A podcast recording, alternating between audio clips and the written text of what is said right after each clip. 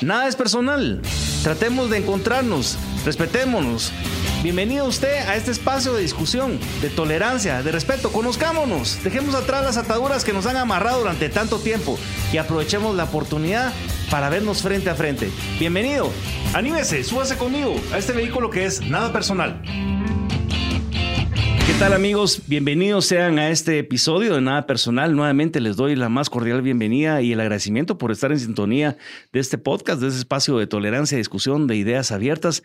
Mi nombre es Max Santa Cruz y hoy tengo el privilegio de contar con la presencia de, de un amigo, pero que es un amigo multiterreno porque es analista, es comunicador, escribe columnas de opinión, es catedrático, es investigador, es licenciado en Relaciones Internacionales, pero también tiene la carrera de Economía completada, tiene una maestría en análisis estratégico y seguridad. O sea, estamos hablando de alguien que realmente sabe lo que dice y que lo que dice es motivo de reflexión. Y a veces lo tenemos del otro lado de esta historia, del micrófono, lo tenemos del lado de las cámaras, lo tenemos del lado de la entrevista, hoy lo tenemos... Eh, para que nos aporte todo ese conocimiento y que hagamos una reflexión sobre esta Guatemala que, que nos duele, que queremos y que, deseamos, por supuesto, que, que, sea mucho mejor para todos. Así que muy bienvenido a este espacio Nada Personal, mi querido Cristian Castillo, que aparte de esto, eh, compartimos una pasión fortísima como son las motos y especialmente estas motos Harley Davidson maravillosas que también nos llevan a a, liberar mucho, a veces de, las frustraciones o a veces incluso a levantar los sueños de otras áreas de, de, nuestras vidas en las que de repente dejamos de ser tan formales y nos transformamos un poco en esos espíritus libres que la carretera y que por supuesto una máquina de acero nos permite. Es otra reflexión muy interesante para la gente que, que de repente nos escucha y que de repente no tampoco tienen como la identificación de esa figura de Cristian Castillo en la televisión, motorista o de Max Santa Cruz en lo que haga, también eh, animándose a, recorrer y a romper kilómetros en la carretera cuando se puede y cuando no hay tantos hoyos para que no irse dentro de ellos. Totalmente, Max, mi querido amigo. Eh, un honor para mí estar en este espacio, en tu espacio, y sobre todo porque eh, precisamente compartimos esa pasión que nos ayuda a mitigar el dolor de nuestra Guatemala. Decías al inicio muy bien, es, una, es un país que, que por momentos duele y duele muy, muy hondo, y a veces nuestra forma de, de mitigar ese dolor es precisamente comer eh, algunos kilómetros en la carretera. Y por supuesto compartir y a veces echamos buenas reflexiones en los desayunos, porque cada vez en los desayunos echamos esa, esa platicadita de la reflexión de los temas de momento y, y siempre nos quedamos cortos en, en, la posibilidad de, de, ahondar más en los temas, ¿verdad? Y siempre nos prometemos un café y nunca nos lo echamos. Totalmente, totalmente, pero hoy, eh, es creo la oportunidad de abarcar muchos temas y me llama la atención una anécdota particular de, del título del, post, del podcast, que es Nada Personal. Ah, uno de mis maestros en política política guatemalteca me decía, eh, hay algunos principios para hacer política en Guatemala y seguir vivo, sobrevivir a ella. Y uno de ellos es que nada es personal. Eh, es uno de los principios para hacer política efectiva en nuestro país. Y, sin embargo, las redes sociales lo han personalizado mucho, ¿verdad? Totalmente, porque uno de los eh, problemas de nuestra sociedad es que no hay formación política, Max. No nos, no, eh, nuestro país no le apuesta a educar políticamente a su sociedad. Nuestra cultura política es muy incipiente y muy empírica. Y entonces todo lo llevamos a lo que no debiéramos, precisamente a hacer personal los debates y las, y las diferencias políticas. Y, Cristian, cuando uno escucha esto, de repente nos debemos echar dos pasos para atrás. Y recordábamos siempre también a un amigo en común, Quique Godoy, oh, que hablaba de primero ciudadanía y después país. Sí. y a veces pareciera ser que la ciudadanía como tal tampoco existe mucho en, esta Guatemala. Eh, y por eso es que no tenemos el siguiente paso, que es la posibilidad del debate. Totalmente. Eh, ¿En qué hemos fallado para no poder, o qué es lo que no nos ha permitido de alguna forma ejercer o construir esa ciudadanía plena que nos permita echar el siguiente paso adelante para que la discusión sea una discusión seria de, fondo, objetiva, y que no vaya a, los desgastes ni a las personalizaciones o sencillamente a la perorata de un montón de conceptos de gente que no sabe lo que está hablando. Totalmente. Primero porque la democracia eh, no es solo un concepto abstracto, es un conjunto de principios que se deben aprender y que se deben enseñar. Y lo que no hay en la sociedad guatemalteca es un espacio precisamente para enseñar y formar a los demócratas. Entonces, un demócrata debería estar acostumbrado a debatir ideas, no en contra de la persona. Yo no estoy de acuerdo con tu idea, no eh, estoy en contra tuya. Y esa falta de espacios de formación ciudadana, cívica, inclusive la cívica, porque los, los, eh, eh, las generaciones nuestras fueron generaciones que todavía alcanzaron algún nivel de formación cívica, en donde uno reconocía y respetaba símbolos, símbolos que te hacían... instituciones. totalmente, símbolos e instituciones que te hacían concretar esa idea del Estado.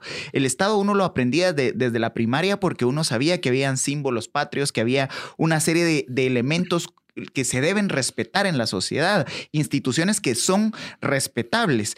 Eh, sin embargo, se han ido perdiendo esos espacios y hoy tenemos una sociedad con una cultura incipiente, una cultura política muy incipiente en donde no se respeta la autoridad. Digamos, es, un principio ir en quitarle valor simbólico a la autoridad. Y bueno, las autoridades suman eh, también a desprestigiar la figura de, la autoridad pública.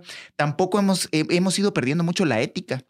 Es decir, los valores de comportamiento en el espacio público, el respeto al otro, la cortesía. Eh, hoy pones el, el, pidevías y nos pasa constantemente en la carretera, pones el pidevías y al que viene atrás, en lugar de darte el espacio para incorporarte al, carril, te acelera. Em, hemos perdido el, respeto a los, a los adultos. Antes eh, había un adulto y si uno iba a pasar la calle, uno tenía que ayudar al adulto a pasar la calle. Esos elementos que también tienen que ver con la calidad de democracia que tenemos, se han ido perdiendo porque no hay espacios para formarlos. Cristians, vos sos vecino de la antigua. Totalmente. De Santa Ana. Ajá. Eh, y pregunto esto porque he tenido la oportunidad de coincidir con otros amigos antigueños, a los cuales aprecio mucho, pero he podido notar también un profundo conservadurismo. Sí.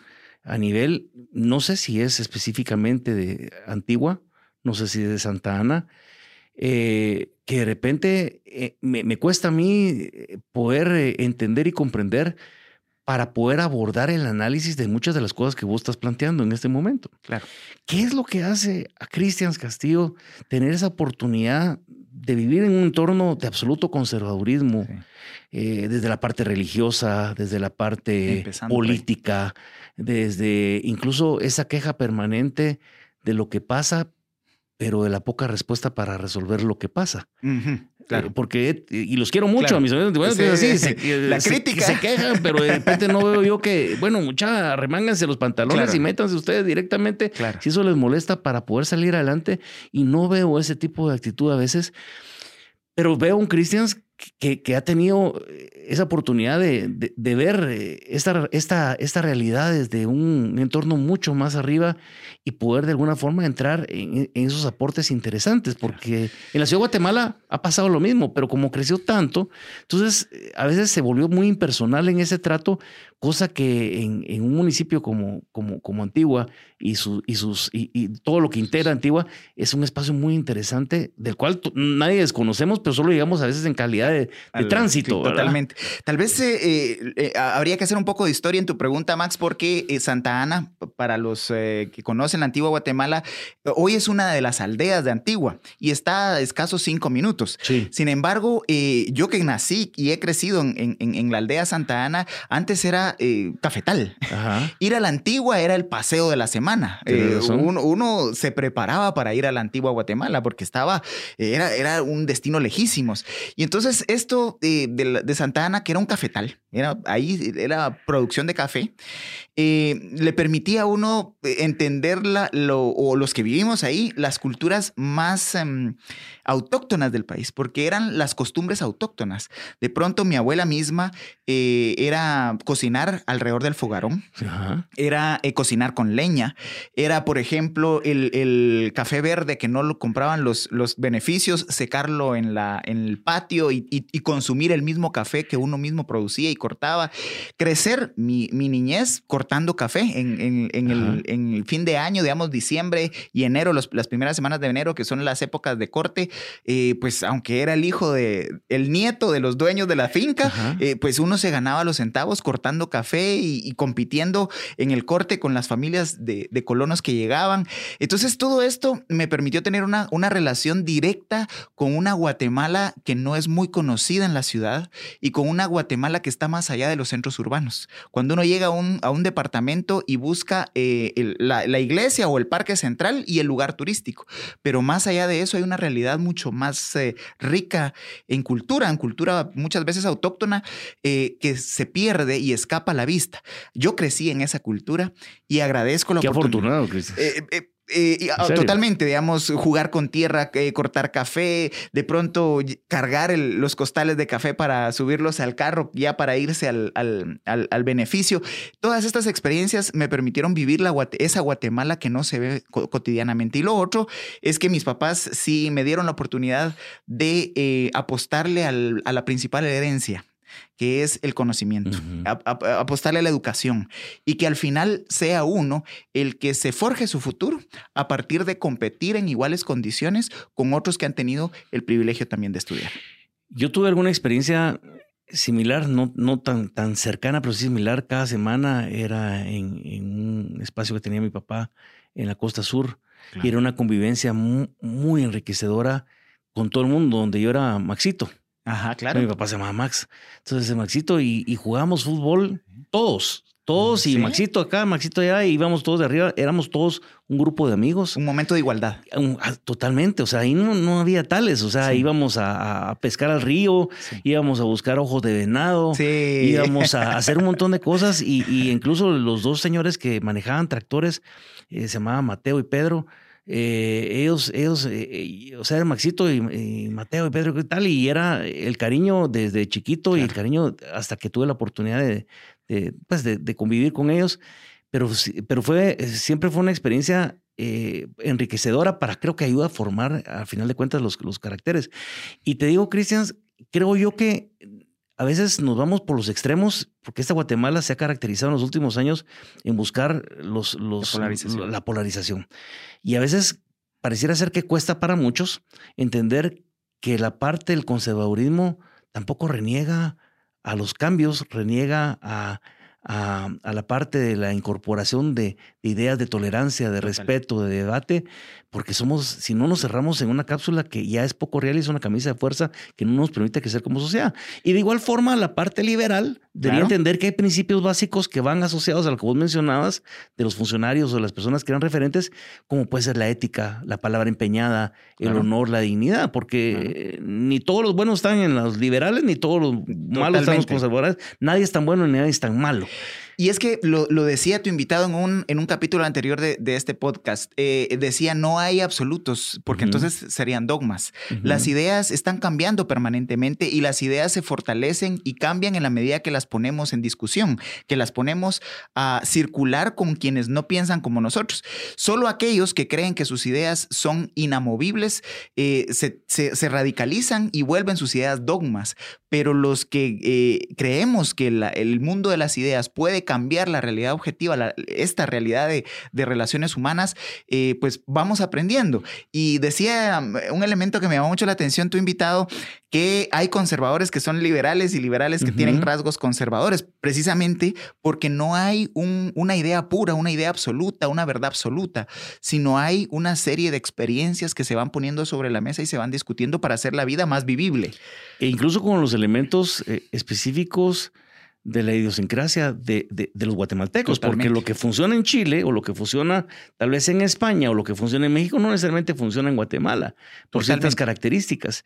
Eh, hablábamos muchas cosas antes de entrar al aire y hablábamos esta frase que, que, me, que, me, ha, me ha surgido y que yo la repito a cada rato, pero de esta, eh, porque así la sentí, así la dije en su momento, de esta indigenización del, fracaso y esta ladinización del triunfo, a veces en la construcción de sociedades. Pero ya hablamos que esa parte de la discriminación o la dificultad de ese ejercicio de la interculturalidad recae en la responsabilidad tanto de indígenas como de ladinos y los que estamos en medio, o sea, flotando, para que eso realmente pueda ser un, eh, un, valor o un agregado a lo que tenemos como país y no otra de las razones por las cuales los que quieren dividir este país siguen utilizando los argumentos para lograr ese propósito. Totalmente. Y es que la convivencia intercultural eh, es más que políticas públicas y es mucho más que solo eh, una serie de programas de gobierno o eh, de un discurso. se debe concretar en las relaciones humanas de, entre culturas. Y lo decía la ministra en estos días cuando había una discusión, por ejemplo, de incorporar a las comadronas al, sistema de salud público y decía, no, no las podemos volver empleadas del ministerio porque entonces las meteríamos a una estructura que lo que hace es precisamente despersonalizar y eh, la relación intercultural necesita identificar personas y relacionar personas con todo, con toda su cultura, con su traje, con su idioma, con sus costumbres, con su comida y aprender a valorar a los otros pueblos, a las otras culturas, precisamente en la integralidad y no verlas como lo has referido que la historia de este país ha sido recurrente en ese tema. Los fracasos de país se le atribuyen precisamente a los pueblos originarios y los éxitos a, los mestizos o a los de sangre pura. Y agregando esto ya un poco más en, en entrándole al hueso, cuando uno de pronto escucha que el presidente propone como una gran iniciativa que se ha generado un viceministerio de interculturalidad en el Ministerio de Cultura y Deportes, uno dice, siguen sin entender de lo que es este país. Siguen sin entender que la interculturalidad no es un elemento folclórico, es un elemento real de políticas, como hablabas, públicas reales, de respeto, de, de respeto a los derechos de los ciudadanos, que a veces unos son más ciudadanos que otros. Totalmente. Eh, del respeto a las condiciones de las personas, que incluso fueron para los que equivocadamente creen cómo surge el conflicto armado, de que eran las diferencias económicas. Tristemente, esas han existido desde la conformación del Estado y van a persistir durante la historia, pero lo que se origina para que el conflicto armado se diera era la falta de respeto a la condición de ser humano de gran parte de esa población. Y eso pareciera ser que siguen sin entenderse y seguimos apostando a elementos absolutamente decorativos como es la interculturalidad desde un Ministerio de Cultura y Deporte, que está bien, pero es lo menos importante dentro de lo que debería ser verdaderamente importante para poder avanzar en la construcción de un Estado distinto. Y es que es, este tema en particular es un rasgo muy, muy propio de los, de los gobiernos conservadores. Hay que recordar las palabras del presidente cuando a nivel internacional en una entrevista refiere que él es un presidente proempresarial. y entonces dice muy abiertamente su, eh, su posición como persona dentro del Estado, cuando el, está, el, el presidente es el que representa la unidad nacional. Y representar la unidad nacional es ir mucho más allá de abrir ventanillas para los indígenas o de tener una oficina para los indígenas o de tener inclusive un ministerio que es el Ministerio de Cultura eh, como el premio de consolación a los aliados indígenas que me ayudaron a ganar la campaña. ha habido, digamos, un problema sistemático en gobiernos conservadores en el país que dejan de ver el resto del país y se concentran en la ciudad capital y en los grandes centros urbanos y pierden de vista precisamente a los pueblos, a los pueblos originarios. Y los, los ven, no, no los ven. Entonces, eh, al, al estar fuera del alcance del Estado, eh, no los ven como actores de desarrollo económico, no los ven como seres humanos que necesitan eh, muchos, en muchos casos las, las, las políticas no asistencialistas, las políticas que em, complementen el desarrollo local, como por ejemplo la salud, la educación. Y, entonces el Estado se desentiende de los pueblos. Y a, y a veces incluso eh, condenamos que estamos como estamos por culpa de ellos. Porque es muy fácil, ¿verdad? Eh, eh, en este país buscamos culpables. Sí, porque en otros países ya vieron que no hay una población indígena, pues están adelante, pero nosotros aquí seguimos en lo mismo, en retraso, y eso no podemos salir porque no se quieren incorporar al desarrollo, no entienden que eso es mejor para ellos. ¿Y desde cuándo nosotros tenemos que eh, e, esa razón para poder entender que eso es así, en lugar de empezar a buscar esos canales de respeto y comunicación y tolerancia? Y cuando vemos países eh, desarrollados, países de primer mundo que envidiamos, por ejemplo Japón, vemos que convive lo moderno con lo ancestral. Con y se respeta muchísimo. Totalmente, digamos, el, respeto a los valores eh, del shintoísmo, como por ejemplo, como expresión religiosa, o del budismo, y, y, lo, y lo, como lo autóctono eh, eh, convive con el gran desarrollo tecnológico de uno de los países más avanzados en el mundo. Es aprender a valorar que la riqueza cultural, más que una debilidad, es una fortaleza, Max. Cristian, cuando hablamos de todo esto, eh, pues para mí es fácil hablarlo con vos porque coincidimos plenamente en, en, la parte de los conceptos y en lo que debería de ser. A veces lo difícil es encontrar a esas personas, a los demás, cuando hablábamos de los espacios de falta de tolerancia o apertura para poder profundizar en los temas, sin que de repente generen ni molestias ni, ni, terrores que han sido casi que infundidos. Más últimamente, vuelvo a insistir, en esa ventaja y desventaja de lo que las redes sociales han representado para esta Guatemala. Eh, pero, pero en esa línea, siempre pregunto a mis invitados y, me interesaría mucho escuchar tu opinión cuando habla uno de cuál debería ser el perfil de esos liderazgos, porque hoy en día es evidente que no existen los liderazgos como tales, o que los que existen no realmente llegan a aglutinar a grandes porciones de la población, o de repente tratar incluso de presentar un, discurso que sea incluyente para poder sentarnos en una mesa. Hablábamos, y lo he repetido muchas veces, y lo acabo de mencionar en, temas y debates con que hoy, sobre cómo era eh, la dificultad de encontrar referentes que en su momento, por ejemplo, como el cardenal Quesada Toruño, fueron facilitadores de los espacios de diálogo donde no importaba porque lo que él decía eran eran palabras de sabiduría, no, no en su papel de iglesia, sino en papel de liderazgo y nos permitía sentarnos en una mesa a tratar de, de, resolver nuestras diferencias. Hoy en día no existe un articulador del peso del cardenal Quesada Toruño que nos ayude a llevar ese, ese, ese, sentado de diferentes opiniones para poder encontrar mejores acuerdos. ¿Cuáles deberían ser esas características de esos liderazgos de cara a la construcción necesaria que tenemos de sentarnos los guatemaltecos, aunque sea para conocernos? Bueno, en primer lugar, eh, es eh, no, no, buscar eh, supermanes. yo creo que el, problema de la sociedad guatemalteca es que cada cuatro años, cuando vamos a las elecciones, buscamos a alguien que con el toque de una varita mágica cambie esta realidad que nos duele de nuestro país. y entonces... Y sabremos lo que nos duele, porque hay mucha gente que yo creo que desconoce lo que es el dolor de lo que vos estás hablando. Yo creo que sí, eh, sobre todo en, la provincia y los sectores más desposeídos del Estado guatemalteco, eh, viven ese sufrimiento de la Guatemala que los hace sentir el dolor, el hambre, la falta de medicinas. Ahora que estamos precisamente en medio de una pandemia, la, eh, el sentido de indefensión, de que uno sabe, no, no, no, tiene el, el respaldo ni la certeza de que alguien me va a poder apoyar si me enfermo y, y la enfermedad de la COVID-19 es una lucha segundo a segundo adentro del cuerpo humano, digamos, es el, es el ser humano luchando por su vida. Ese sentido de indefensión creo que lo vivimos en este caso de la pandemia, todos, todos los, diferentes estratos sociales, los diferentes pueblos, porque el Estado está demostrando su incapacidad de poder garantizar eh, una política sanitaria efectiva. Pero dicho esto, lo que hay que eh, dejar de ver y dejar de esperar es que hay un líder, dejar de ver y dejar de esperar de que hay una mujer que va a resolver todos los problemas y dejar de centrarnos en un solo individuo. El liderazgo es, es la capacidad de poder transformar tu mundo eh, nos enseñan que va, eh, de chiquitos que los líderes son los que cambian el mundo, sí, pero no el mundo completo, tu mundo, el más cercano, el que busca las salidas a los problemas más inmediatos, el que está comprometido con mejorar la calidad de vida propia y, la de los cercanos. Y eso puede encontrarlo uno no solo en las autoridades públicas, hay líderes religiosos, hay líderes en el movimiento estudiantil, hay liderazgos en los pueblos originarios. El punto es que como sociedad nos han enseñado que es un líder y que las características deben ser de ese líder. Sin embargo, no, nos han enseñado que el liderazgo es una responsabilidad de todos y que al final todos debemos ser líderes, en la transformación de nuestro mundo, de lo más cercano. Fíjate, Cristian, que hay algo que me llama a mí la atención y es que em, eh, en los últimos meses, lo que has hablado vos bien del, tema de la crisis sanitaria, de la pandemia de COVID, etcétera, nos ha llevado a un, a un nivel de desesperación sin importar si sos de derecha, si sos de izquierda.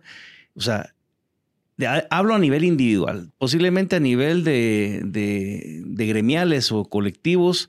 Eh, en algunos no se animan a expresar opinión. Hmm. Eh, hablo, pues ha pasado con el sector empresarial ha pasado incluso con la academia, ha pasado incluso con la iglesia.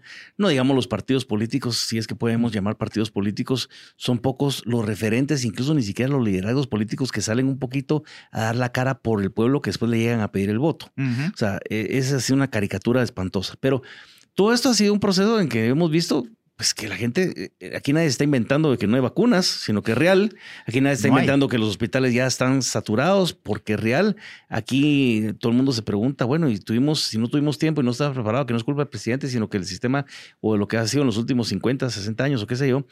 Pero entonces, si él tuvo algún tiempo, ¿por qué de alguna manera en las comparaciones odiosas ¿Por qué con todos sus señalamientos de otro tipo de consideraciones, Bukele sí logró hacer un hospital con sus imperfecciones, pero aquí seguimos eh, en el Parque de la Industria y cuando haya la primera feria ganadera o la feria de vivienda o, la feria de noviembre de Interfer, se va a todas las instalaciones que él habla como instalaciones y capacidades instaladas para resolver los problemas de este país en el tema sanitario. O sea, e, eso, eso, eso, eso no se puede negar. Sin embargo, me llama la atención que todos íbamos en esa misma línea de pensamiento y escuchar amigos muy conservadores hablando, sí, es que estamos cansados, pero fue cuestión de que se activara un hashtag que dijera renuncia a Yamatei mm. para que la gente empezara a saltar del pánico creyendo que eso era el rompimiento de la institucionalidad democrática. Y sus comentarios en contra del presidente Yamatei, que eran tal vez más fuertes que muchas personas liberales, empezaron a ser absolutamente conservadores en términos del resguardo de la institucionalidad democrática y recularon a lo que habían dicho antes a pasar a prácticamente defensores de que hay que darle una oportunidad, de que es que no están tan malos, o sea, ya vienen. Eh, ¿Por qué nos pasa eso, Cristian? Bueno, en primer lugar, porque eh, nunca habíamos vivido eh, un movimiento de calle como el que se vivió entre el abril y septiembre del 2015, en donde el clamor generalizado fue el renuncia ya. Es decir, eh, ante un gobierno abiertamente criminal, digamos, la estructura del gobierno del Partido Patriota, el 80% está en la cárcel en este momento enfrentando juicios por hechos de corrupción. Y esa estructura criminal eh, se debía enfrentar solo de esa forma, eh, en una unidad nacional de quienes le dieron el poder también se lo estaban reclamando por eh, las malas decisiones y acciones. Ahora, eh, precisamente se renuncia ya, se quedó instalado en, algunas, eh, en algunos espacios sociales y se ve como única salida también el estar quitando y poniendo autoridades. Digamos, es decir, lo vimos durante los cuatro años de Jimmy Morales, un pésimo presidente, un presidente que nunca se formó para dirigir el país, que no tenía la más mínima experiencia de la gestión pública, que al final pasó cuatro años sin pena ni gloria y la única eh, desafortunada posible éxito de su gestión fue haber expulsado a la CICIG. Que puede, tal vez solo así se le va a recordar a Jimmy Morales. Pero eh, eh, quisimos replicar y repetir el hecho del renuncia ya. Y ahora se está volviendo a dar con Alejandro Yamatei, que es un presidente que no llena las expectativas porque tampoco sabe gobernar era muy buen candidato, 20 años de campaña, pero no se preparó nunca para realmente ganar unas elecciones y tomar decisiones por el Estado. Y entonces eh, lo que tenemos en este momento es una sociedad cansada de malos políticos, pero que no ha exigido una salida institucional al problema. ¿Y cuál sería la salida? Legislemos el mandato de revocatoria.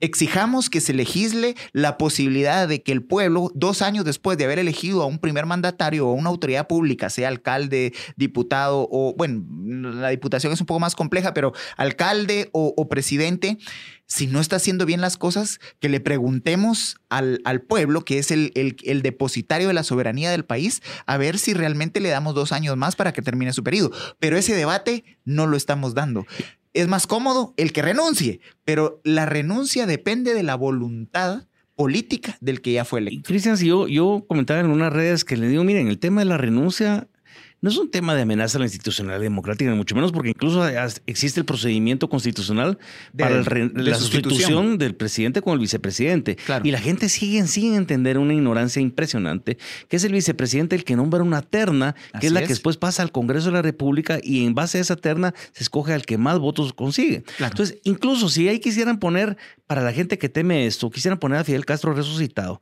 de, candidato a, vicepresidente por parte de Guillermo Castillo claro. Eh, y, y, lo dejaran al Congreso, la mayoría del voto del Congreso es un voto conservador. Totalmente. O sea, Fidel Castro jamás quedaría de vicepresidente del país. Entonces, ni siquiera hay un temor para los que creen que esto. Para los que creen que de repente dicen es que el vicepresidente Guillermo Castillo va a empezar a entregar las tierras porque hay muchos comunistas alrededor.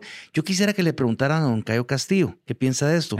Porque don Cayo Castillo es como el, ha sido el tutor o ha sido el, una persona a la cual Guillermo Castillo le, siempre le ha tenido muchísimo cariño y confianza y no es producto de la casualidad que en en este último año, en lo que lleva la gestión, dos o tres veces ha publicado fotos con Cayo Castillo en el IRTRA, porque hay una relación de muchísimo respeto de uno al otro.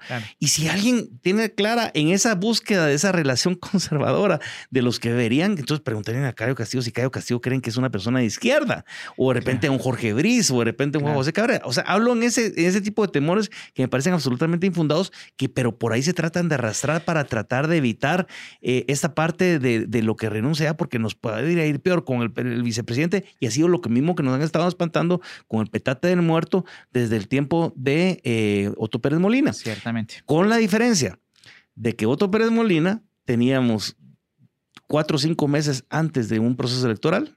Sí. Que tenías a un Manuel Valizón que representaba a todos los demonios encarnados y, y le acompañaba a una Sandra Torres después.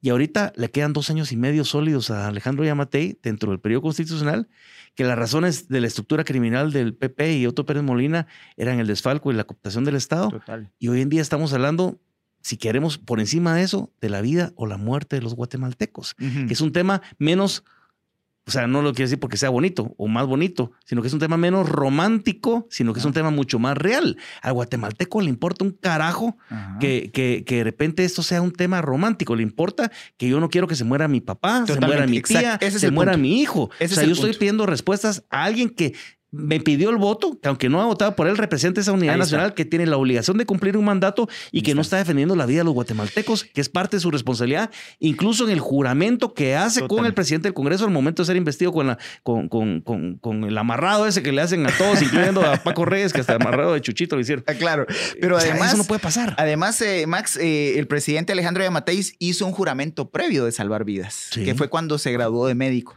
médico y cirujano. Entonces, tenemos un presidente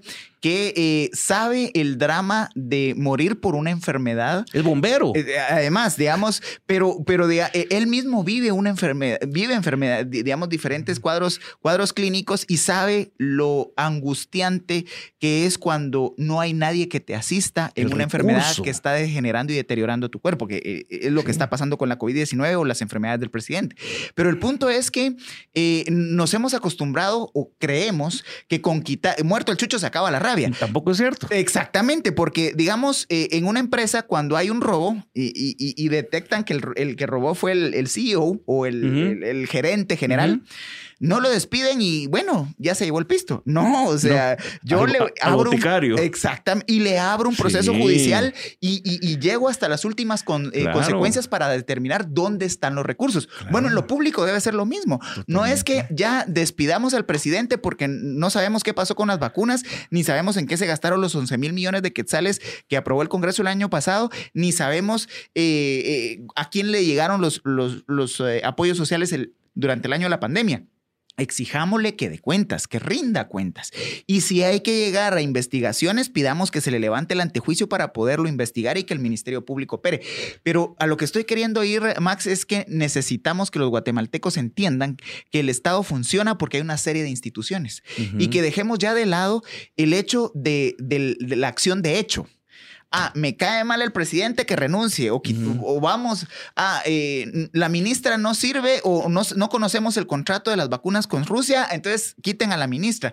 Eh, porque entonces lo que hacemos es ir en contra de la persona, lo que hablábamos al inicio del programa, nos vamos en contra de la persona y no en... Eh, buscando la fiscalización de lo que el cargo debió haber cumplido y exigir, como bien lo decías, de que el presidente cumpla con lo que me ofreció para que yo votara por él, porque al final una buena cantidad, más de, más de casi dos millones de guatemaltecos en segunda vuelta votaron por Alejandro Yamatei, creyendo que él iba a poder conducir el Estado de Guatemala. Bueno, esos dos millones y los 10 millones restantes, tenemos el derecho de exigirle que rinda cuentas y que asuma, sobre todo que asuma la responsabilidad. Porque en las últimas semanas hemos visto un presidente deslucido, un presidente que se lavó las manos de la política sanitaria al principio, oculto, escondido. Al principio de la pandemia, eh, todos los días lo veíamos a las 6 de la tarde en la cadena nacional y no decía nada bueno, pero al final veíamos un rostro que estaba demostrando que se estaba haciendo cargo de eh, abordar una crisis global que estaba afectando a nuestro país. Pero a partir de que viene el, doctor Asturias y él también influye en el nombramiento de este equipo que está al frente de la cartera de salud, vimos un presidente que se lavó las manos y, y se desentendió de la política sanitaria que en este momento y para el resto de la historia eh, va a ser la regla con la cual vamos a medir a Alejandro Yamatei. Así como medimos y solo recordamos a Jimmy Morales por eh, haberse empeñado en sacar a la CICIG de Guatemala, así vamos a recordar a un Alejandro Yamatei que logró o no eh, poder defender la vida de los guatemaltecos de la COVID-19. Ahora, qué triste es que, que, siempre estemos esperando que el, el final de las escaleras antes de llegar al infierno termine ya y de repente nos damos cuenta que siempre se encarga alguien de sorprendernos con construir más escalones para abajo. Y cuando hablábamos de cuál es el peor gobierno, alguien decía el siguiente. El que viene. Pues yo no sé, hoy en día sí podemos decir que el peor gobierno es el de ahorita, porque es el que tenemos ahorita. Y todavía tiene dos años y medio ahí. Sí, y eso es lo que preocupa. Eh, estoy de acuerdo, yo creo que la, renuncia, la renuncia no es, es un ejercicio de estabilización de, la institucionalidad democrática, es una expresión del hartazgo ciudadano sobre la incompetencia, ineptitud e indolencia de una administración como la actual. Eso es lo que representa. Entonces no, no estén satanizando el concepto de la renuncia como tal, ni le agreguen los espantos endemoniados de la polarización ideológica, como lo que hablábamos en este proceso de elección, si es que en el caso de que se diera la sustitución del presidente, más allá del proceso que debería llevar esa sustitución y lo que él debería, por qué se sustituye y qué es lo que hay que hacer con él después de, ser sustituido, si fuera el caso, sino que veamos esto como, como realmente que los ciudadanos tenemos el derecho a hacerlo. El día que no lo tengamos, entonces van a ir las críticas a lo que hoy en día señalan de Venezuela, de Cuba, de Nicaragua, de donde sociedades donde no se puede expresar uno lo que quiere. Ahora, Cristian, tenemos un reto otra vez, y faltan 920 días hoy para el 14 de enero del 2024. Antes de eso tenemos un proceso electoral que no va a resolver tampoco los problemas del país. Lamentablemente. Lamentablemente, porque los que también tienen que resolver los problemas no quieren que pase, ni quieren que se resuelva.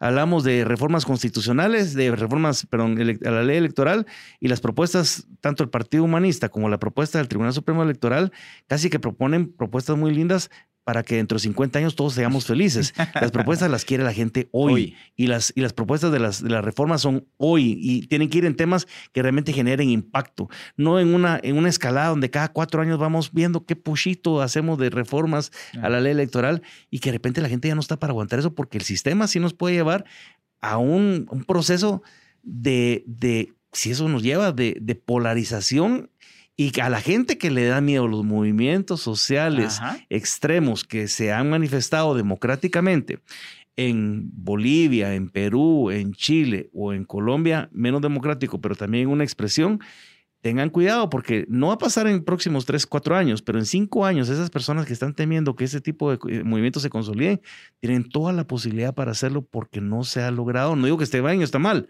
no digo que tampoco sea el, el, diálogo, estoy diciendo de que, de que la gente que le está dando miedo lo que está pasando hoy, pongan la atención, porque si no logramos resolver los temas de manera responsable, nos vamos a ir a la polarización. Y creer que apoyar a un candidato de extrema derecha para contrarrestar a un candidato de extrema izquierda es la solución, no. Toda acción tiene una reacción. Y, Max, yo creo que eh, tenemos el ejemplo en Perú. es que, es que em, eh, digamos, lo que Perú está viviendo. Ahí el cáncer o el SIDA, lo que decía la gente. Y, Perú es, es, es, nuestro espejo. Decíamos cuando gana Alejandro Yamatei en segunda vuelta en el año 2019 eh, que un mal gobierno de Alejandro Yamatei le habría la oportunidad, la viabilidad electoral a los grandes extremos de este país, a los que nadie quiere.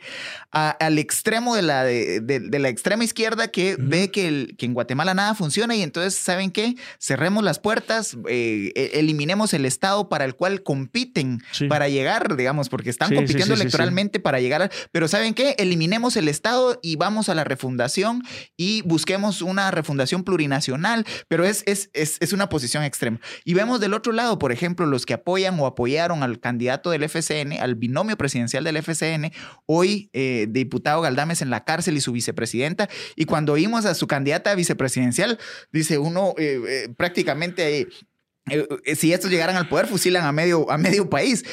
Pero un mal gobierno de Alejandro Yamatei le abre la viabilidad política para que en el 2023 tengamos a un Castillo de Perú, digamos, a, un, eh, a una opción radical que, que, dice, ¿saben qué? Vamos a matar a toda la clase política, porque se hablaba inclusive del, cuando, cuando levantan el debate de la pena de muerte, totalmente inviable en Guatemala, pero cuando levantan ese debate, eh, nunca falta alguien que dice que maten a los corruptos. Eh, esas posiciones irracionales encuentran un, asidero, encuentran una vía de, llegar al poder, inclusive por la vía democrática, porque hay un hartazgo y un, desencanto y un sentido de indefensión de la sociedad eh, por culpa de esta clase política que se desentiende de defender la vida y los intereses de la población. Cristian, nos quedan pocos minutos ya para poder ir cerrando las ideas. Eh, siempre nos quedamos cortos, pero, eh, hijos, uno quisiera ver con esperanza realmente inmadurez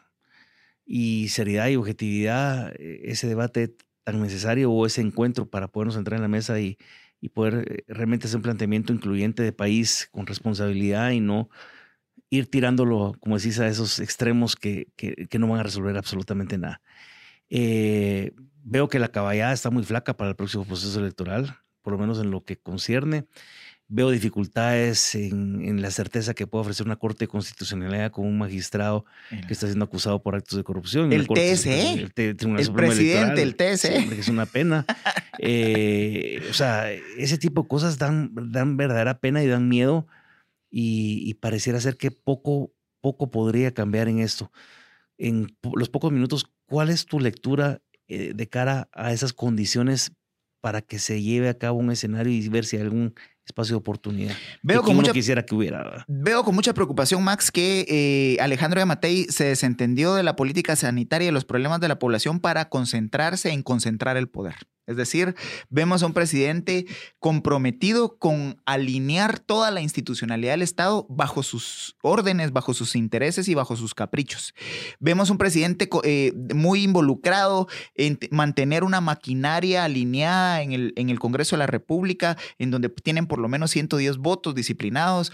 Veo, eh, se ha visto muy claramente la intención de ver cómo se influye en la integración de las cortes, dos años sin elegir cortes y las nuevas cortes ya con, con mucha influencia y mucha presión de la alianza que está en torno a Alejandro Yamatei.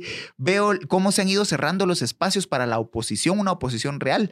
En el Congreso no existe la oposición, hay disidencia. Hay quienes no están, no, se han puesto la corbata del Ejecutivo la del oficialismo, pero votan alineadamente en algunos temas que al final les reporta o les genera apoyo político.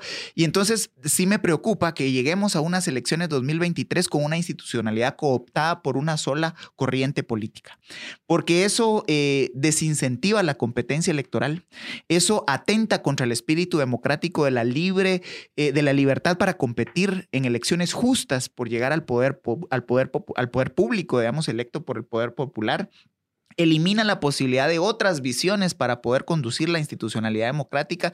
Y entonces eh, caemos en una especie de dictadura que tanto le criticamos a Nicaragua o que se le puede criticar a El Salvador, pero que al mismo tiempo es el pueblo, mediante el voto, el que les pone todo el poder en las manos.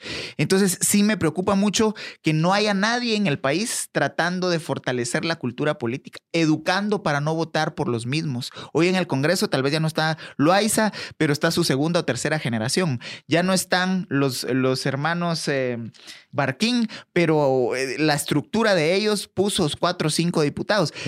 Eh, los Arevalo de Totonicapán, los Quej de, de digamos, los caciques, desafortunadamente siguen teniendo el control político electoral de los distritos, mientras la sociedad no rompa ese círculo vicioso, esa dependencia negativa, maligna de estos liderazgos y cacicazgos, vamos a seguir teniendo a los mismos gobernándonos. Y eso pasa además porque los otros, los otros tengan una oportunidad de competir y eso nos lleva a una reforma a la ley electoral. Porque de lo contrario, los buenos liderazgos territoriales están amarrados a los, a los partidos tradicionales y a todas sus lógicas criminales. Mientras no tengamos una competencia real por, por, el poder público, los mismos nos van a seguir gobernando. Y yo solo digo para terminar esto, mientras, y mientras eso sucede, el que ejerce el verdadero poder hegemónico en este país es el crimen organizado. Desafortunadamente. y está desde arriba viendo cómo desde abajo pasa lo que ellos más les conviene que pasa. Y desgraciadamente reposicionándose más. Así es. Y usted y yo, que somos ciudadanos, también tenemos mucha responsabilidad porque nadie llega electo por obra y gracia del Espíritu Santo. Los alcaldes vuelven a ser reelectos porque usted vota por ellos. Exactamente. Los presidentes llegan a ser electos porque no es que no me quedó de otra, no, usted tuvo la responsabilidad de ese voto, de la cara. Ustedes, los diputados, es lo mismo. Sí, que podemos cambiar a los listados, lo que sea, pero mientras usted solo eh, vote por estas personas y vuelvan a llegar los que ya conocemos, que son señalados, que son reincidentes en la comisión de, de, de, esas, ser parte de la comisión de esas estructuras criminales, usted y yo también vamos a ser responsables de que eso pase. Así que, Cristian, te agradezco muchísimo este espacio, esta charla, esta conversa. Es una buena plática entre amigos, siempre se agradece muchísimo y, eh, y sé que la vamos a seguir teniendo en la carretera. Seguramente. O un buen desayuno y por qué no en otro espacio, por supuesto, de, convivencia.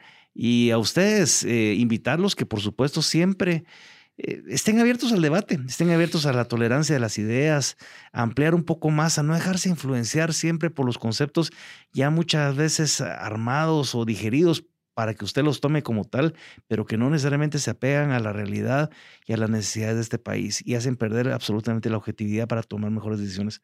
Muchísimas gracias como siempre por acompañarnos en un episodio más de Nada Personal. Me despido como siempre con toda la gana que este país sea siempre un mejor espacio para todos, que sea un espacio incluyente, de tolerancia y por supuesto de ideas abiertas. Mi nombre es Max Santa Cruz y será hasta la próxima vez. Gracias. Something is cooking. Barbecue Media.